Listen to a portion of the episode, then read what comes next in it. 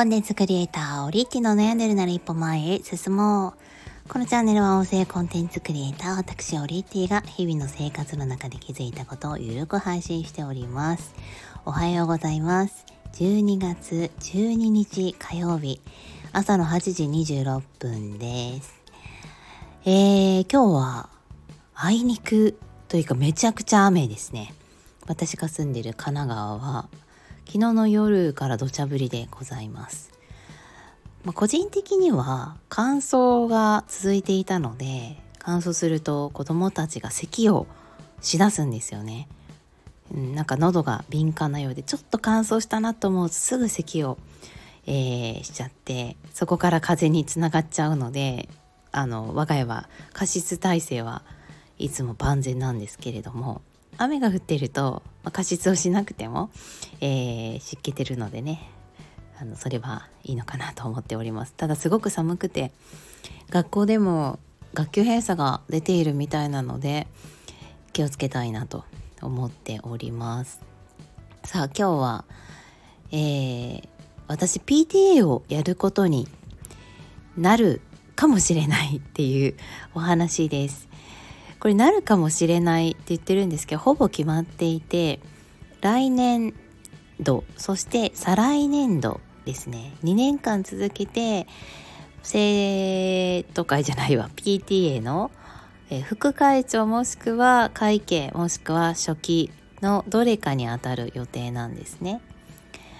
でこれは別にあの引き受けなくてもよかったんですけど電話が一件一件かかってくるシステムで私の周りにはかかってきてたんですで私の周りというのは同じ幼稚園で上の子が同じ小学校に行ってるママ友たちがいるんですがその方たちは下にまだ幼稚園の子がいてで来年も幼稚園に在籍予定なんですよね。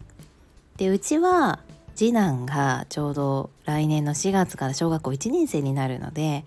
まあ、私自身もこう幼稚園のママ友とのコミュニティから小学校のコミュニティに切り替えていきたいなと思っていた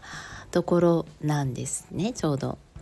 で小学校で何か引用することによって子どもたち2人分に貢献できるっていうのは自分の中でも、まあ、一石二鳥だと思っていましたしその委員になることによって、えー、まあ、2年間分役職になるとまあもう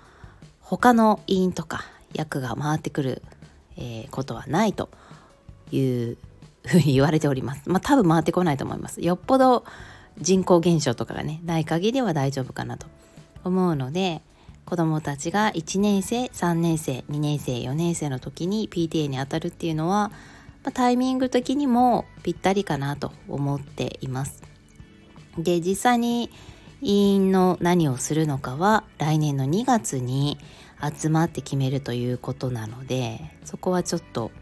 まあ、ドキドキがあるんですけれどもあの、ま、個人的にこういう委員活動は嫌いではない嫌いではなかったんですけどやっぱり幼稚園と小学校って違うなと思うところがあって地域の方々にすごく見守られているんですね小学校は。まあ、えー、幼稚園はうちは私立に行って、まあ、横浜は私立の幼稚園しかないのであの地元の方とコミュニケーションを取るとかっていうことは、まあ、特になく自分が今住んでいるこう駅よりも少し離れたところに子供はバスで通っていますでも小学校は歩ける範囲になるので自然とその地域や公園、えー、その地域に住んでいる方々とコミュニケーションをとっていく可能性があるんですね。でそこに、まあ、親も一緒に入った方があの、まあ、私自身が街がより好きになって子どもたちにそれが伝播するところもあると思いますしきっと知らないところでご迷惑をかけてるところあると思うんですよね地域の方々に。そういったところで自分がリカバリーできるんじゃないかなっていう恩返しもできるんじゃないかなっていうふうに思っているのであの個人的には PTA になるのは、うん、やぶさくではないかなと思っておりますとか言ってねとか言って来年めっちゃ仕事降ってきたとかだったらまあそれはこっそり音声で撮ろうかなということで今日はえー、PTA についてお話ししました。それではいってらっしゃい。